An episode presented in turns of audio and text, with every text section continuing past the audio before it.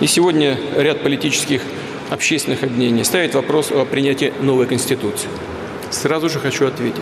Считаю, что такой необходимости нет. Вместе с тем, высказывания на тему изменения Конституции уже прозвучали, и полагаю возможным обозначить здесь и свою позицию.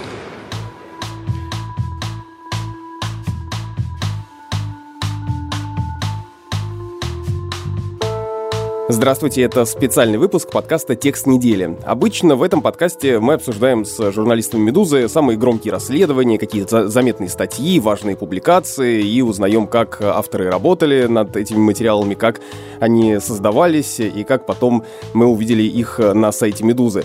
Сегодня у нас эпизод необычный, потому что поводом стал не один текст, не конкретная публикация, а серия публикаций, или я бы даже сказал, цепь событий, которые происходят в России, которые нашли отражение в том числе э, на сайте «Медузы». Я говорю об изменении Конституции. 15 января президент России Владимир Путин во время ежегодного послания Федеральному собранию предложил переписать Конституцию. Ну, как переписать? Ну, предложил внести целый ряд поправок, э, в частности, дать Госдуме полномочия выбирать кандидатуры премьер-министра и членов правительства, превратить э, Госсовет из совещательного в конституционный орган и ограничить приоритет международного права над российским. Зачем нужны все эти изменения, как это будет работать э, и означают ли события последних дней, что Путин э, начал передачу власти и Россия пойдет по модели Казахстана? Вот эти вопросы мы сегодня обсудим в нашем специальном выпуске. Меня зовут Александр Садиков, я шеф-продюсер студии подкастов «Медузы» и со мной в студии специальный корреспондент «Медузы» Андрей Перцев, который сразу после обращения написал большой пошаговый разбор послания президента. Андрей, привет. Привет. И социолог, преподаватель Шанинки Константин Газа. Константин Константин. Здравствуйте. Добрый день. Константин, кстати, 17 января был гостем нашего англоязычного подкаста The Naked Правда. Эпизод был посвящен как раз выступлению Путина и вообще э, тому, что происходит в Кремле и как это все устроено, так что обязательно послушайте.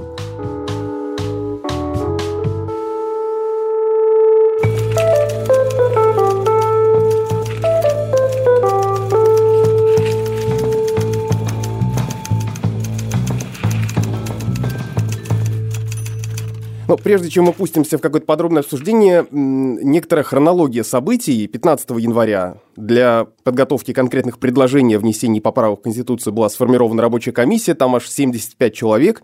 18 января у администрации президента состоялись одиночные пикеты, там около 30 человек пришло. 20 января рабочая группа направила президенту письмо с предварительными поправками в Конституцию. Всего предлагают внести изменения в 14 статей. 20 января же Путин внес в Госдуму проект закона о поправках Конституции, и Госдума начала очень активную работу.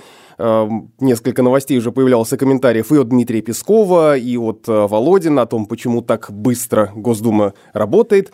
Что, собственно, предлагает президент? Президент э, предлагает ограничить приоритет международного права, это мы упомянули, изменить процедуру назначения правительства России, главу правительства заместителей министров будет утверждать парламент, изменить процедуру назначения руководителей силовых ведомств, президент будет назначать их после консультации с Советом Федерации, изменить положение о запрете одному и тому же человеку занимать должность президента более двух сроков подряд – вот здесь подряд важное слово, поднять ценз оседлости для президента России с 10 до 25 лет, запретить иностранное гражданство и вид на жительство за рубежом для судей, глав субъектов федерации, депутатов и сенаторов, руководителя правительства и министров, ужесточить этот запрет для главы государства. Президент не должен иметь вид на жительство или иностранное гражданство не только на момент избрания, но даже и в прошлом.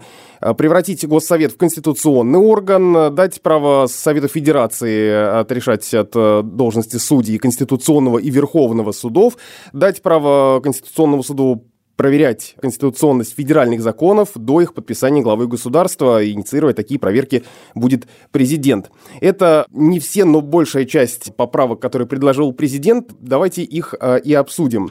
На «Медузе» вышел подробный разбор этих поправок, и одно из самых, пожалуй, таких важных изменений, важных пунктов, которые предложил президент, это то, что Конституция позволит не исполнять международные договоры. Как так? Существует целый ряд э, международных конвенций конвенций, в которых мы уже состоим, начиная от конвенции по морской навигации, по воздушному сообщению, все международные соглашения, да, которым мы подчиняемся. Речь идет о следующем. В тот момент, когда какое-либо из соглашений, будучи задействованным, российскому президенту не понравится, он имеет право это соглашение отнести в Конституционный суд, и Конституционный суд имеет право приостановить действие части этого соглашения, ровно той, которая с точки зрения Конституционного суда нарушает суверенитет и, и верховенство и саму же, собственно говоря, Конституцию. Соответственно, что дальше может быть?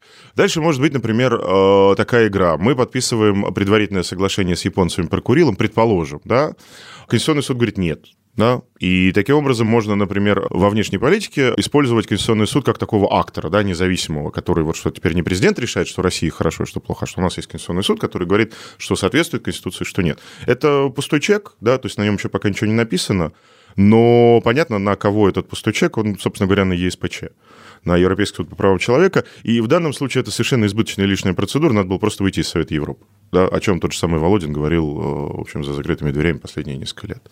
Но решили, что все-таки, как бы, поскольку Россия это Европа, то в Совете Европы надо остаться, а решение Совета Европы не исполнять. Ну и понятно, что все международные трибуналы, арбитражи, например, с Украиной, да, которые могут быть инициированы, например, в соответствии с соглашениями, которые Россия уже подписала, есть же уголовный суд ООН, например, да, он почти не работает, но если вдруг по отчаянию такого рода а, международная панель судебная вынесет какое-либо решение, которое будет нарушать интересы Российской Федерации, то Конституционный суд сможет э, исполнение этого решения на территории России просто, просто остановить, не отзывая само соглашение как таковое. То есть это можно в каком-то смысле рассматривать как еще один шаг к некой закрытости от мира. Это экспансия системы ручного управления и телефонного права, только теперь уже изнутри России вовне, во внешнюю политику. Да, теперь у нас телефонное право и ручное управление касается не только снятия и назначения губернаторов, министров, генеральных прокуроров, оно теперь, собственно говоря, касается и международного права тоже.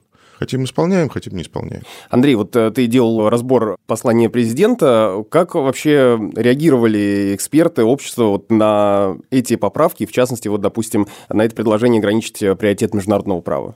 как Константин уже сказал, да, в основном это связывали с решением ЕСПЧ, да, ну, как бы от оппозиционеров, которые объясняют это очень утилитарно часто, чтобы не платить какие-то компенсации. Да, у нас же в бюджете каждый год Минфин закладывает определенную сумму на год вперед на выплату компенсации по решениям ЕСПЧ, а еще которые не приняты, но поскольку, поскольку это существенный риск, деньги эти должны быть учтены. Простейшая версия, и, конечно, она была высказана. Ну, по сути-то мы их получили вот сейчас, да, а долгое время эксперты, политики гадали, что же поправят-то, да, какие статьи поправят. Первую, вторую или... Главы, главы. Да, да. главы, То да. есть речь шла главы. про 15 статью, где написано, что если есть международное соглашение и Конституция, и они противоречат друг другу, то международное соглашение выше Конституции. Но поправить эту главу обычно нельзя, без всяких некрасивостей. Рушек, да. Конституционного собрания и всего такого. Наверное, надо сказать, что все равно как бы вот это все тонет в общем шуме, да, то есть как бы в этом, может быть, и была цель такого мгновенного внесения всего и сразу, и замены всего и сразу, чтобы детали все обсуждали как бы походя, да, то есть если бы они начали, ну, допустим, обошлись бы вот внесением одного, да, изменения, наверное, это бы уже так обсуждалось, да, Пикейна и уже все бы поняли и рассказали. Но так как это все внеслось кучей, да, то есть фокус э, очень быстро смещается получается, да, то есть, ой, послание, а как же это будет? Потом бах, правительство ушло, послание ушло на второй план.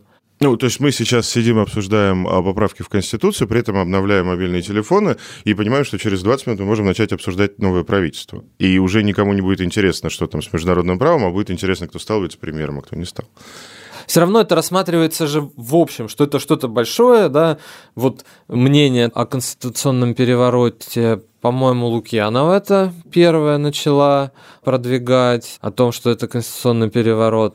И это, опять же, в контексте конституционного переворота, да, то есть но ну, неужели э, вы считаете, что вот новости об изменении Конституции могут как-то прям вот на самом деле отойти на второй план? Например, в череде новостей о новом правительстве, ведь все-таки Конституция, ну, меняется не так часто. И вот та Конституция, которая действует практически 30 лет, и сам Путин неоднократно говорил, что Конституцию менять он, в общем, особенно не собирается. Хотя, опять же, его мнение на этот счет э, несколько менялось. Давайте мы вечер среды вспомним, когда уже никого не волновала и Конституция, а всех уже волновал Мишустин.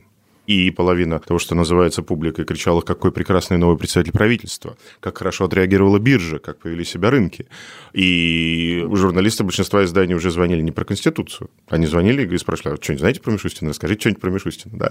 Поэтому, мне кажется, сегодня примерно произойдет такой же самый фокус. Мы еще поговорим часа два-три про Конституцию, а потом начнем обсуждать, насколько новое правительство будет либеральным, а уберет ли Путин, значит, вот эти вот триггер-фигуры вроде Мединского и Васильева, и, да, там, и так далее, вот и так далее.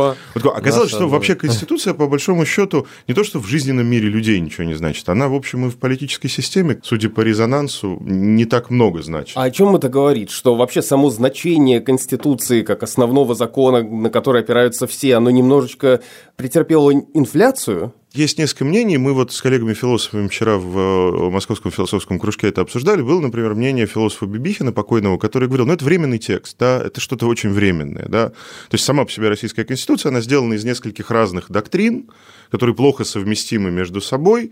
Это некоторая затычка, которая позволяет создать государство. Ну, вспомните, да, то есть по ситуации с октября по декабрь 93 года у нас не то, чтобы было государство какое-то, да, то есть у нас были люди, у нас была территория, у нас были милиция на улицах, но где мы живем и чего мы делаем, мы не очень понимали. Да, нужно было срочно принять этот документ. Ну, вот его срочно приняли. Есть другая версия, например, такой э, немецкий философ Абермас в нескольких своих текстах говорил, что есть такие страны, например, как Германия после Второй мировой войны, у которых которых единственный способ быть патриотом – это быть лояльным Конституции, тексту основного закона, да, потому что такая история плохая, ну, неоднозначная, скажем, да, что нельзя быть лояльным э, немецкому орлу одноглавому или российскому двуглавому орлу или там триколору, под которым происходили погромы в начале 20 века, или гимну, который на музыку-то, в общем-то, советскую сейчас, да, мы поем. Нельзя быть этому лояльным, а может быть лояльным только тексту основного закона. Вот оказалось, что в этом смысле Бибихин немножко побил Хабермаса, и действительно граждане в широком смысле слова, кажется, это всегда воспринимали как какой-то временный документ. На уровне, как они иногда в соцопросах говорят, ну, что захотят, то и напишут. Ну да, мне кажется, что многие, если спросить, считают, что Конституцию может и президент сменить ну вот какой-то документ, указ, закон, да? Декрет, манифест, Дек... да, что это такое? Типа депутаты выпускают указы, например, люди говорят, да, или Путин там издал закон. На, на этом фоне Конституция какой-то вот такой документ для обывателя, который ну как, не священная корова. Не, ну кажется тогда, что у обывателей такая некая обреченная позиция, ну захотят, поменяют, э, ну я уже привык, что все что-нибудь там меняют. Э, смотрите, ну вот э, часто смешивают то, что называется гражданская культура и правовая культура. Да, и говорят, у нас в России очень низкая правовая культура. У нас очень высокая правовая культура. У нас 200 миллионов титулов собственности, да, которые поменяли своих владельцев. У нас люди активно судятся в гражданских судах друг с другом, да, у нас люди судятся с банками. У нас с правовой культурой все нормально. А вот с гражданской культурой, которая как бы немножко про другое, как оказывается, которая про государственные символы, про государственный строй. С гражданской культурой у нас действительно какая-то странная вещь произошла. Я не знаю, это тоже это предмет большого исследования, когда это не пошло по тому пути, по которому могло пойти в 2000 году, в 2004 году, в 2007 году. Потому что есть, например, позиция у людей, которые моложе меня, она очень простая. Они говорят, слушай, чувак, что ты кипятишься? А ее осквернили в 2008 году. Вот когда Медведев сказал, что президент 6 Дума 5, все, стало понятно, что это, в общем, уже документ, который, куда они его хотят, туда они его и повернут. Мне это воспринимать немножко тяжелее, потому что в э, ранней российской школе нас учили именно тому, что, ребята, ничего кроме Конституции у нас, собственно говоря, и нет. Ну, вот жизнь, э, вот этот вот наш наивный конституционный романтизм, она, в общем, мне кажется, сейчас и опровергла. Ну да, у Навального же вообще предельно циничная позиция по Конституции, что все равно она ничего не значит, да, и даже не то, что ее испоганили, она и была, да, поганая ельцинская какая-то да, да, бумажка. Да, мы... И о чем нам вообще жалеть? Да? То, то есть, если этот текст приняли под э, грохот танковой канонады на Арбатском мосту, ну а чего тогда мы с ней будем-то как-то вот так ее оплакивать? Зачем ее оплакивать? Такая позиция тоже есть, она довольно популярна. Вернемся к непосредственно тем изменениям, которые предлагаются, и к тому, зачем все это нужно. В частности, в разборе «Медузы», который написал Денис Дмитриев и Дмитрий Карцев, два срока подряд, и слово подряд зачеркнуто. Один и тот же человек э, сможет быть президентом России только дважды за всю свою жизнь. Из Конституции слово «подряд» уберут. Это слово, которое, в общем-то, позволило Путину четыре раза стать главой государства. Эксперты некоторые опасались, что вместе со словом «подряд» э, из Конституции, в принципе, уберут ограничения по количеству президентских сроков, и Путин сможет переизбираться главой сколько угодно раз. Но, видимо, это не так. С другой стороны, Э, предлагаются поправки Госсовет сделать конституционным органом, плюс у нас в связи с э, переходом э, Дмитрия Медведева в Совет Безопасности и э, появлением там новой должности заместитель председателя Совета Безопасности, возможно, меняется роль и этого Совета Безопасности. Внимание, вопрос, как говорят, да, а куда в связи с этим собирается уходить Путин? В Госсовет, в Совет Безопасности, вообще где будет наибольшее влияние? Константин. Смотрите, начнем с Совет Безопасности. Есть все-таки еще какие-то остатки старой Конституции, до январской, и там написано, что Совет Безопасности формирует президент и возглавляет президент. Потому что, прошу обратить внимание, в статье о Госсовете не написано, что его возглавляет президент. В статье о Совете Безопасности написано, что его возглавляет президент. Поэтому идея про то, что действующий президент России может перестать быть президентом России, но сохранить пост главы Совета Безопасности, вот на данном раунде поправок в Конституцию проверку не прошла. Совет Безопасности как президент возглавлял, так он его и должен возглавлять. Мне кажется, что, конечно, это то, что называется этим дурацким словом транзит, а еще более дурацким словом трансфер, Понятно, что Владимир Владимирович Путин э, дописывает сейчас последнюю или предпоследнюю главу о себе в учебнике истории. Понятно, почему шло слово подряд. Потому что он такой один. И никаких новых Путинах России не нужно и не должно. Поэтому никто больше по 4 срока сидеть не будет. Ну и понятно, что если в главе о полномочиях президента появился пункт про Госсовет, полномочия которого сформулированы так широко, что он может отвечать за все в стране, а может вообще ни за что не отвечать, потому что там же написано в целях координации основных направлений внутренней и внешней политики. Ничего не напоминает фраза про основные направления внутренней и внешней политики. То же самое написано в полномочиях президента и в э, расшифровке того, что такое послание президента. Поэтому это передача некоторого президентского полномочия кому? Органу, да, но этот орган, согласно этой поправке, будет возглавлять не президент. Иначе там было бы написано, что как в случае Совета Безопасности, что его возглавляет президент по должности. Ну вот она, вот она пенсия. Причем эта пенсия именно в таком стиле, в котором действующий глава государства любит, когда у него нет ограничения, да, когда он может повернуть это туда и сказать, я активный, действующий, бодрый пенсионер – я буду с президентом, премьером и руководителями палат Федерального собрания, сейчас вам определю тут основные направления внутренней и внешней политики. Ну, а если как бы он скажет, ну, ребятки, сил нет, желания нет, я поеду собирать мед на Алтай, ну, тогда этот госсовет будет собираться раз в год, где-то в середине календарного цикла, чтобы не перекрывать послание президента и не перекрывать бюджетную сессию Государственной Думы. И где-то вот летом будет раз в год большое в Кремле заседание Госсовета, куда будет приходить Владимир Владимирович Путин, читать э, какой-то проникновенный текст и уходить. Вопрос не в этом. Вопрос все-таки, кому ключи от царства-то достанутся. Все-таки мы пока понимаем, что ключи от царства-то при всем, при всем, они частично в Госсовете, да, какой-то маленький ключик туда переложили, но учитывая вот этот гигантский блок по судьям, а судьи это силовики у нас, да, ну, то есть самое главное да, открытие... часто с этим спорят, да, что. Ну, почему же судьи? Ссыла... Но... Ссылаясь да. на позицию коллег из uh, Института правоприменения Европейского университета, которые занимаются этим последние 20 лет ровно, главное их открытие, кавычки открываются, кавычки закрываются, в том смысле, что это некоторое очевидное знание, но они это доказали, что суд – это экстеншн силовиков, да, суд – это экстеншн правоприменительной системы, и сердцем правоприменительной системы является как раз тот самый орган, главу которого поменяли вот в этот вот пересмен, то есть Генпрокуратура. Да, поэтому понятно, что ключи, ключи от царства все-таки пока остаются у человека, должность которого называется президент Российской Федерации. Вопрос в том, узнаем ли мы, кто будет следующим президентом Российской Федерации вот на раздаче сейчас, когда нам покажут какого-нибудь нового молодого первого вице-премьера, или, или нам придется еще немножко потомиться и подождать. Вот э, в связи с этим вопрос э, к Андрею Перцеву. У тебя э, разбор называется «Владимир Путин начал транзит власти в России. Похоже, он пойдет по модели Казахстана». Что говорят об этом? То есть почему возникла эта аналогия с Казахстаном? Как это вообще устроено там, давай напомним, и почему сравнивают нынешнюю ситуацию с этим? Это предположили эксперты, да, которые анализируют э, ситуацию в Казахстане, в частности Дубнов, и наш родной политолог Алексей Макаркин обнаруживает как бы сходство. В Казахстане Назарбаев возглавляет э, Совбез, да, он ушел в Совбез и возглавляет правящую партию. Это такое, наверное, рамочное сходство, да, ну вот у них Совбез, а у нас вот Госсовет, а реальная власть все равно в руках президента. Насколько это похоже, в чем-то похоже, да, если говорить про название структур, то, наверное, нет. Если говорить про цели, да, которые там стоят перед э, руководителями, которые постепенно как бы стареют и уходят на пенсию, но, наверное, они похожи, да. То есть усилить собой некую до того непонятную структуру, да, придать ей вес, и уже из этой структуры пытаться там управлять э, ситуацией. Ну, Казахстан или Татарстан, потому что я напомню, что как раз уход Шаймиева от власти был по буквально по такому сценарию, потому что там буквально был, существует Госсовет Республики, который бывший президент Татарстана какое-то время возглавлял, пока, собственно, осуществлялся транзит власти от него к действующему президенту Республики Минихану. Я бы сказал так, смотрите, есть условно вот эта обобщенная европейская американская конституционная модель, которая в России так или иначе, плохо или хорошо, на бумаге или по жизни, до 15 января 2020 года существовала. Мы сейчас переходим в другую модель, которую обобщенно можно назвать китайско-иранской да, в которой нет вот этого базового различия между законодательной, исполнительной и судебной властями или законодательными, исполнительными и судебными полномочиями власти, в которой эти полномочия странным образом смешаны, Потому что ведь, например, написано же, Госсовет формируется, да?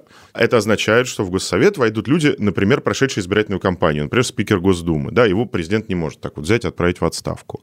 Да, то есть возникают органы, которые находятся как бы на стыке полномочий законодательных и исполнительных. Это, очевидно, китайская модель. Ну, и я бы сказал, что в каком-то смысле это даже, может быть, и старая советская модель в каком-то таком новом издании, потому что, напомню, границы полномочий Совета министров СССР, Верховного Совета СССР и ЦК не совпадали с границами полномочий законодательной, исполнительной, судебной власти. Да? Во-первых, был этот партийный экстеншн, который был как бы над всем, и при этом имел территориальное отделение до, так сказать, до дна, до, до уровня райкомов и порткомов на каждом предприятии. При этом полномочия Совета министров не вполне совпадали с полномочиями правительств европейских стран. Или даже, например, правительств стран народной демократии, которые все-таки формально хотя бы оставались ближе к вот этой европейской модели. Насколько это жизнеспособно, насколько это все протянет, вопрос, ну, если мы уже как бы 15 минут назад, в общем, сказали, что с гражданской культурой у нас не очень, и с конституционной культурой у нас не очень. Значит, это уже не вопрос того, будет у этой системы поддержка, да, а это вопрос того, как эта система будет работать с точки зрения решения своей главной задачи. Как балансировать интересы верхних парней, интересы элиты разных слоев, разных уровней, разных дивизионов, разных отрядов, разных, простите, племен и тотемов. Будет она это делать лучше, чем система прямого президентского арбитража, да? Делать приватизацию или не делать? Идем к президенту. Полномочия у министерства а, должны быть такие или такие? Идем к президенту. Кто должен купить 4% акций «Газпрома»? Идем к президенту.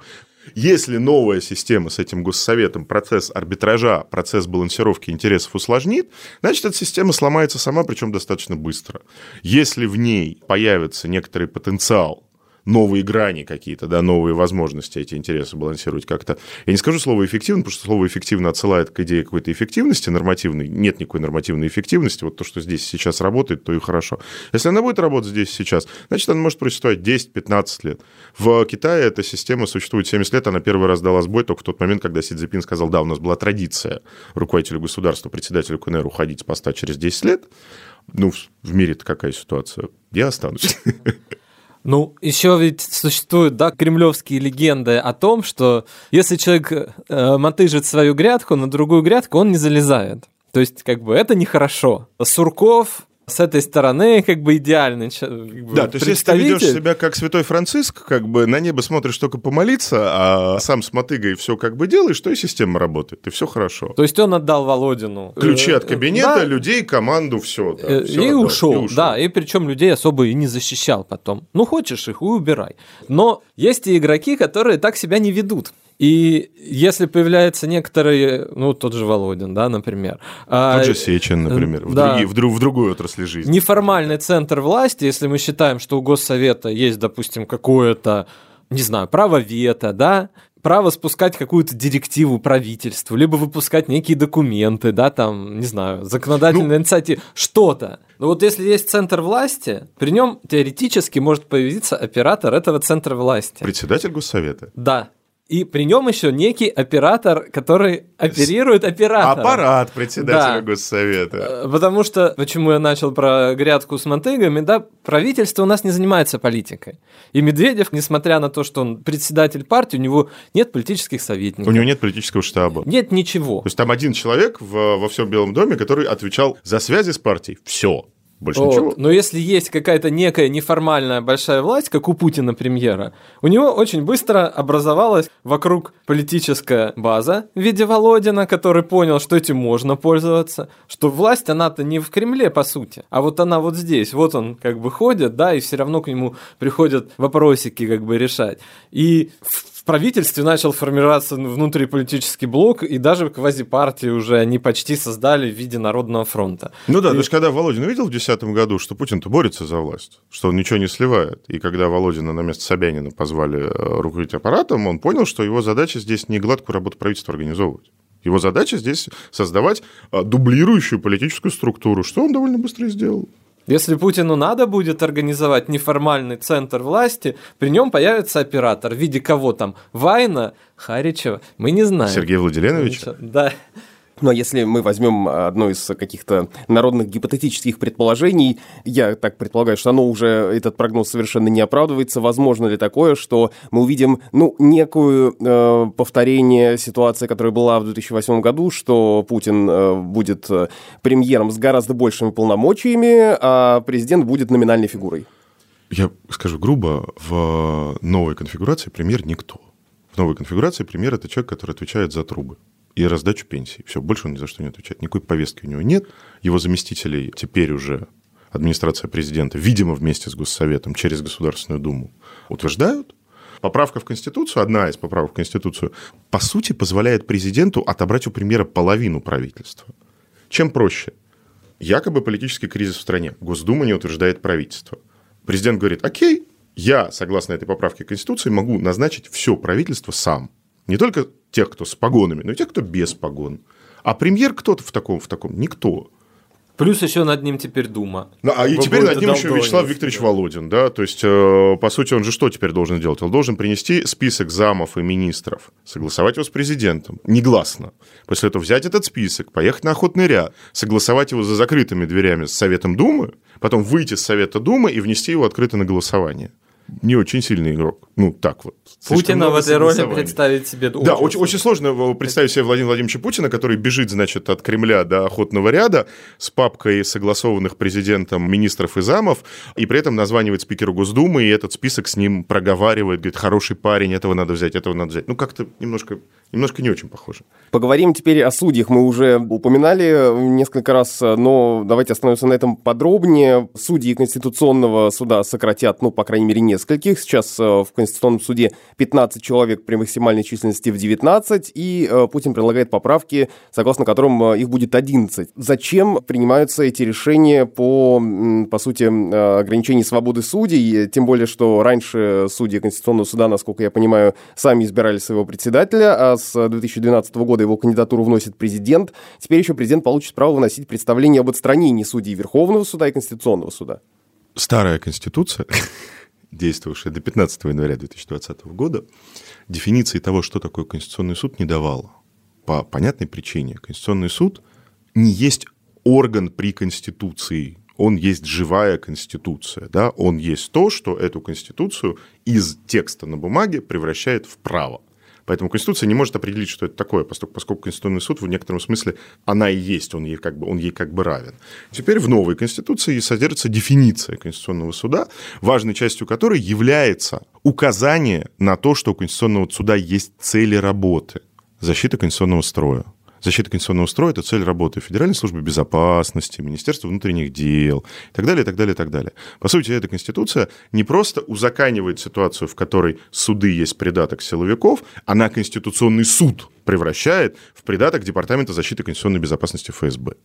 Это если вот по-большому, да, вот без, без деталей. Если с деталями, то Конституционный суд, во-первых, становится отделом в администрации, да, поскольку, поскольку, кажется, его главная функция на случай, если вдруг Государственная Дума решит что-нибудь сбрыкнуть, просто да, иметь возможность остановить любой. То есть, что теперь может делать Конституционный суд? Конституционный суд теперь может президенту создать суперкомфортную ситуацию, в которой ни один из законов, которые ему не нравятся, но ему принесли на стол, можно не подписывать, потому что Конституционный суд скажет, что они э, не соответствуют Конституции. То же самое, что с международным правом, но теперь это в отношении всех законопроектов, которые Государственная Дума и это, и следующее когда-либо может себе представить. Глядя на эти поправки, мне кажется, что все-таки они действительно готовы пустить в Думу какое-то количество людей, поведение которых будет, скажем так, э, не столь предсказуемым. Либо смирились просто с этим. Либо просто смирились, что рано или поздно Ну, это это произойдет. будет, да, да. Но это будет уже как Но бы, да. есть всегда путь отступления, что Конституционный Да, суд, да, если да. вдруг что-то кому-то не понравится, может это все заблокировать. Из защитника права, а, из защитника основания права Конституционный суд превращается в дворецкого а, при а, кабинете президента. Не нравится ему, и вы до этого кабинета это никогда не донесете. Чтобы там не было написано, как бы вас народ не поддерживал. Ну, Тут у меня возникает вопрос, я здесь э, выступаю сегодня с позиции такого э, обывателя-дилетанта, ну не проще ли тогда вообще целиком новую конституцию принять? Зачем вносить вот эти вот, вот там статейку, вот тут статейку поменяем? Перепишите уже все тогда. Я сошлюсь на э, кремлевского источника высокопоставленного, который на протяжении последних нескольких лет говорит одну и ту же фразу все время, каждый раз, когда его спрашивают, почему не написать новую конституцию. Конституционное собрание – это ящик Пандоры. Ведь что такое Конституционное собрание?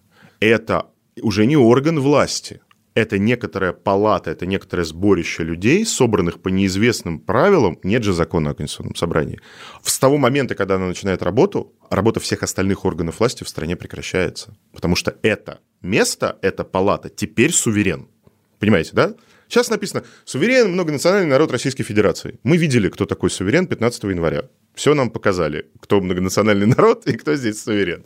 Но в тот момент, когда вы хотите написать новую конституцию, собираете это конституционное собрание, суверен там.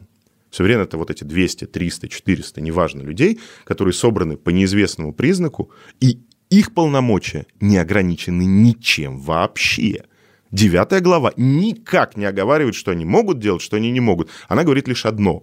Текст новой Конституции они должны принять двумя третями голосов или отдать его на всенародное голосование. По поводу голосования. Вот э, здесь есть вопрос, э, как конкретно будут приниматься эти поправки, предложенные э, Путиным, потому что в своем послании он заявил, что нужно некое общественное голосование. При этом я хочу понять саму процедуру. Сейчас Госдума обсуждает эти поправки. И во власти Госдумы, Совета Федерации Путина принять эти поправки без какого-либо лишнего обсуждения. Есть еще одно обстоятельство. Первое, чуть более важное обстоятельство. Формулировки референдума должны проходить проверку в Конституционном суде. Я не думаю, что действующий Конституционный суд, где есть, например, такие судьи, как Константин Викторович Ароновский, который по всем важным вопросам выносил особое мнение, он не просто ве- великолепный юрист, он довольно либеральных взглядов человек, да? А вот нынешний Ну и Конститу- принципиально. И принципиально, Да. что еще важнее. Спасибо, Андрей. Давайте перечитаем статью Зорькина конца 18 года. Вот он как раз не про это писал. Не так председателю Конституционного суда вообще грезилась конституционная реформа. Она ему грезилась в смысле превращения Конституции в прямой инструмент социальной политики, прямой инструмент защиты прав человека, прямой инструмент защиты справедливости. Ладно, у него есть свое понимание справедливости, он, по крайней мере, у него есть. Вот нынешний Конституционный суд, скорее всего, формулировки какого бы то ни было референдума по Конституции – а мы видим, что вот текст поправок, он написан на коленке. Как Екатерина Шульман прекрасно написала, Да. там запятых, там запятых не хватает, понимаете? То есть это кто-то сидел и, значит, дын-дын-дын-дын-дын-дын под диктовку писал. Второй момент. Есть противоречие в тексте старой Конституции, которое сохраняется в тексте новой Конституции, видимо.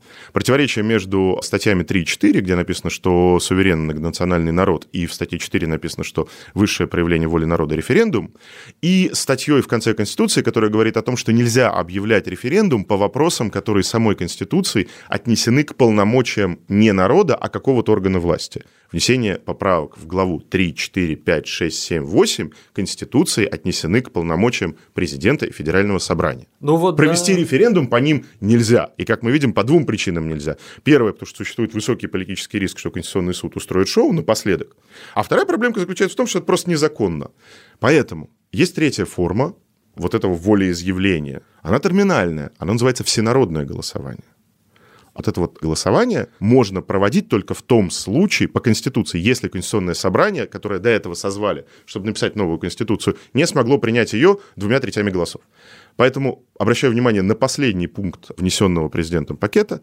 Как это там у него называется? Закон о поправке должен быть вынесен на всеобщее голосование. В федеральном законе о порядке принятия и вступления в силу поправок Конституции, э, в принципе, нет ни слова про это голосование. Что это такое? У него нет никакой юридической силы, это, в частности, признает глава цикла Памфилова, и пока неизвестно, как это может быть вообще организовано, да? Да, статус вот этой процедуры, он не конституционный, он незаконный, это не юридическая процедура, это, в общем, грубое нарушение вообще всего, чего может быть.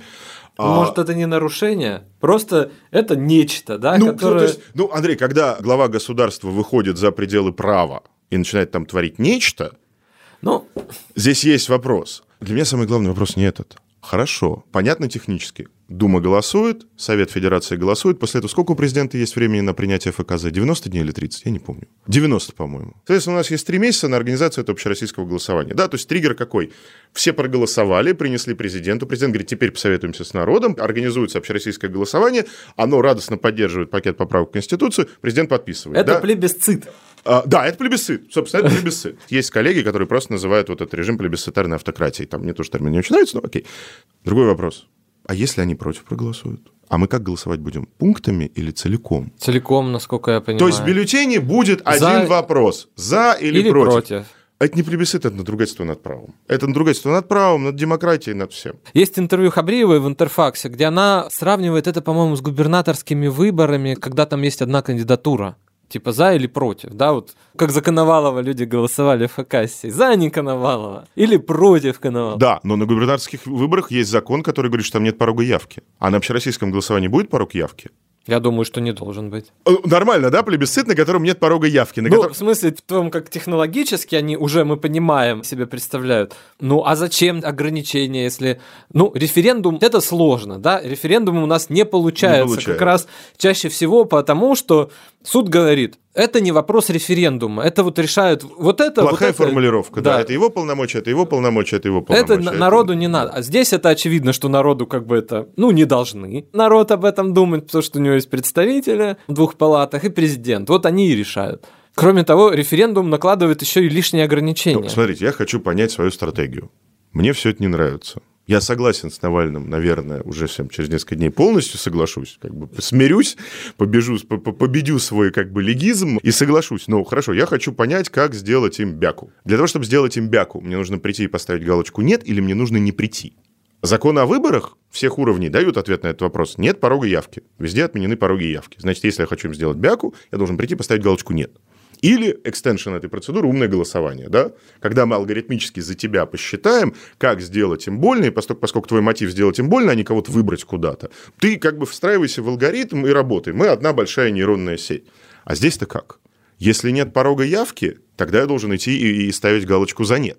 Если есть порог явки, тогда более эффективная стратегия просто не прийти. Тогда задача заключается в том, чтобы убедить 50% избирателей в том, что на эти выборы ходить выборы. На этот фарс ходить не надо. Что делать? Значит, вот это будет самая главная большая военная тайна. Но насколько я себе представляю, вот что уже делается, да, то есть это будут подавать как а, некое возвращение советских гарантий. Мгм. В Конституции там 78-го, в Брежневской Конституции, в хорошей, да, были прописаны достижения социализма, В которые... виде пенсии, здравоохранения и, и так далее. Вот, как- Завоевание, завоевание, За- Андрей, завоевание- завоевание, завоевание, да, точно. Вот. вот они как бы Конституции гарантируются. И людям будут отовсюду говорить, вы хотите МРОД, вы хотите индексацию пенсий, либо народ надо напугать, что если этого не будет написано, то этого и не будет. То придут либералы. Да. Насколько я в понимаю, 90-е. что начнется вот это, да, Ну, это какой-то цирк. Ну, то есть, вот то, что ты описываешь, это цирк. это цирк. При том, что это цирк, который придумали люди, которые в Советском Союзе прожили, может, лет 7-10 своей жизни, судя по, так сказать, э, кадровому составу кремлевских политтехнологов. Подводя итог нашему обсуждению, правильно я делаю для себя такой вывод, что несмотря на то, что мы с вами сегодня обсудили, много разных каких-то положений, фактов, э, прогнозов и так далее, все равно до конца э, нам очень много еще не ясно. Как все это в итоге э, будет работать. Мне кажется, ясно, что это не конец фильма, но это заключительные, очевидные эпизоды. Если мы говорим про байопики э, «Спаситель России» Владимир Путин, видно, уже, мне кажется, видно слепому, что да, действительно, он готовит для себя позицию председателя Госсовета, которая, скорее всего, будет комбинироваться, здесь я согласен с Андреем, с креслом руководителя партии, или посмотрим на контуры, может быть, надпартийного объединения. Да, вот там есть малазийский сценарий, индонезийский сценарий, когда это широкая-широкая коалиция, значит, трудящихся Народный фронт Народный мы ведь фронт, не списали еще со То есть, счетов Ну, полностью. вопрос же, то есть вопрос, ну, просто Медведев, как руководитель партии, должен подписать с Путиным, как с руководителем Народного фронта, соглашение о том, что Единая Россия входит в Народный фронт. Бинго. Дальше нужно принять одну поправку в закон о выборах Государственной Думы, которая разрешит избирательные блоки. Бинго. И, и прекрасный экзит-стратегия, кстати, для Миронова, да, войти в широкую коалицию, значит, коммунистов и беспартийных. Что будет дальше? Вопрос самое большое неизвестное. Путин решил, кто получит ключики от царства. Или нас ждет сейчас еще сколько там, 4 года каких-то мышиных бегов, которые нам будут пытаться продать как э, гонка преемников. Кто будут эти преемники? Это будет, условно говоря, Медведев – как есть один нарратив, да, что сейчас Медведев пойдет заборет коррупцию в Совете Безопасности, его отмоют от антирейтинга, и он будет следующим президентом. Или есть другой нарратив, что вообще Медведев готовил государственный переворот, внес свои поправки в Конституцию, пытался протолкнуть поправки в Конституцию, и это, по сути, домашний... И был наказан. И был наказан, да, это домашний арест. То есть он как бы, как принято в новых российских традициях, он извинился. Непонятно, да? Или это будет Мишустин. Например, потому что, в общем, игрок действительно сильный. Оказалось, что это такой айсберг. Немножко мы его видели, но оказалось вот по вот этой вот... И песни он сочиняет. И песни сочиняет, и поддержка бурная, и ресторан у его родственника с Новиковым есть. Да? Ну, то есть буквально человек во всех отраслях жизни как-то себя проявил. Вот как, да? Будет гонка преемников, не будет гонки преемников? Или у него уже есть в голове фамилия, и просто это вопрос какой-то сценарной работы, в какой момент нам эту фамилию ну, покажут? время-то пошло у нас побыстрее, да, как-то, то есть это... Да, и кажется, это не 24-й год. Судя по вот тому, как оно все закрутилось, уже может быть речь-то не про 24-й год, а может быть речь-то уже и про что-нибудь и пораньше, если про президентские выборы говорить. Как и где пошло, да? Где вот пошло, чайку, да. да, убрали. А это же, а Чайка же, смотрите, это же повторение сценария уже 99-2000. То есть нам что, нам президентских выборов ждать раньше, чем выборов в Госдуму? То есть, э, Получается, смотрите, что так. Сейчас, сейчас что происходит? Сейчас главная задача МИДа, Кремля зазвать как можно больше иностранных лидеров на парад 9 мая. То есть такое впечатление, что у них там lifetime project. Да? Убейтесь, врите, обещайте, чего хотите, лишь бы туда приехал Макрон, Меркель, возможно, Трамп, возможно, э, Синзабе, да, понятно, Си Цзепинь. Да?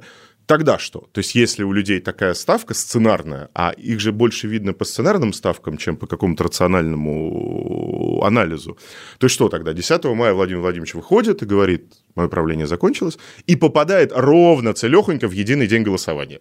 Андрей, а Например. Андрей, скажи, а вот э, Тебе какие вопросы и процессы в этом всем кажутся наиболее интересными? Зачем ты бы хотел вот следить в ближайшее время в этом отношении? Некоторый как бы цинизм администраторов, не знаю, да, может ли это быть, будет ли это, да. Тут вопрос тоже дискуссионный, но, например, рокировка Путина и Медведева, да, отозвалась болотной. То есть что-то случилось, да, люди были немножко огорошены, а кто-то, может, даже и не был поначалу огорошенным.